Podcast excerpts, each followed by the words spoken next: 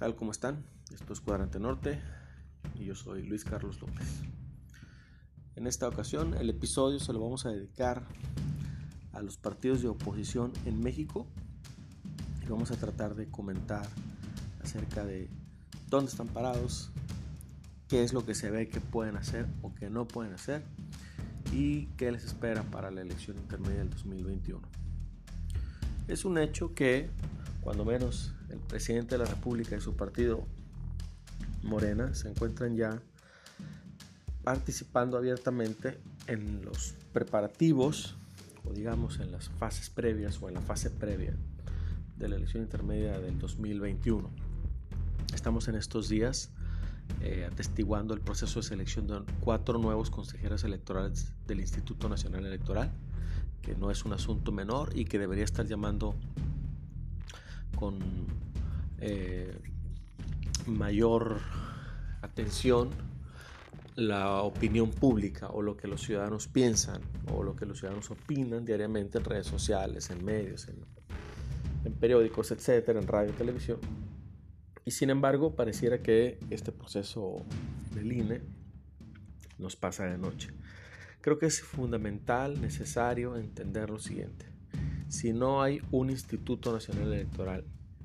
que tenga la autonomía suficiente para garantizar un proceso electoral,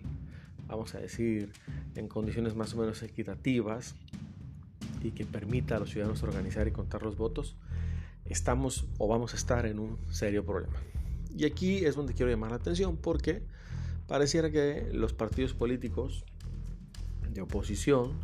pues aún no logran despabilarse de la eh, de los resultados de la elección del 2018 y siguen todavía en, reaccionando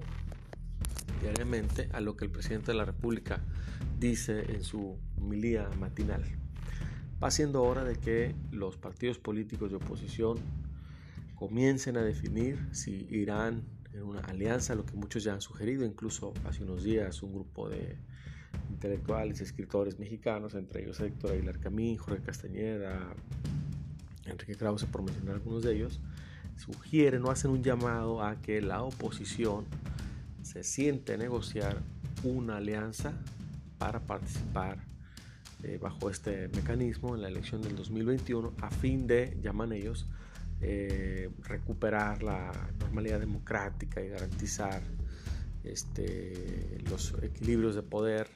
entre el poder legislativo y el poder ejecutivo, que como sabemos en este momento, pues el presidente López Obrador tiene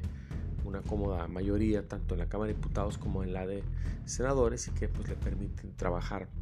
más o menos de manera normal. Aunque curiosamente dentro de los grupos parlamentarios de Morena, tanto en el Senado como en la Cámara de Diputados,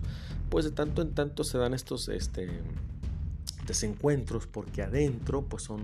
hay distintas facciones, lo que Macario Esquetino llamó en un momento como zoológico. Bueno, esta gran alianza que llevó a López Obrador a en 2018,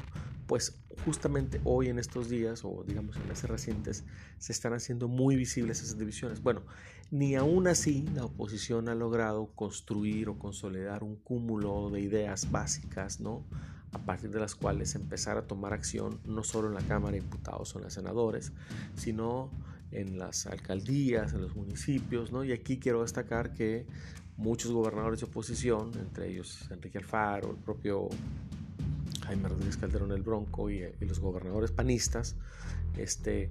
pareciera que van más adelante que las dirigencias nacionales, o van por delante, digamos, que las, de las dirigencias nacionales de sus partidos,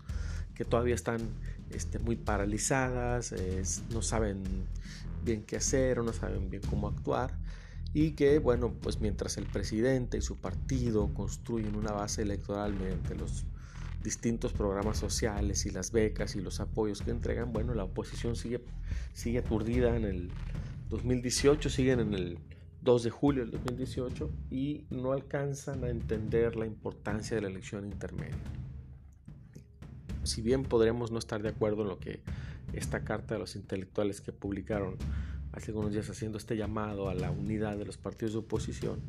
para restablecer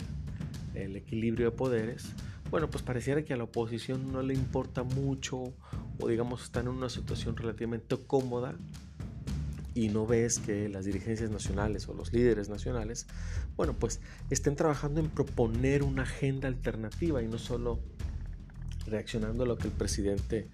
dice cotidianamente todos los días muy temprano por la mañana. Entonces, estamos en prácticamente a finales del mes de julio,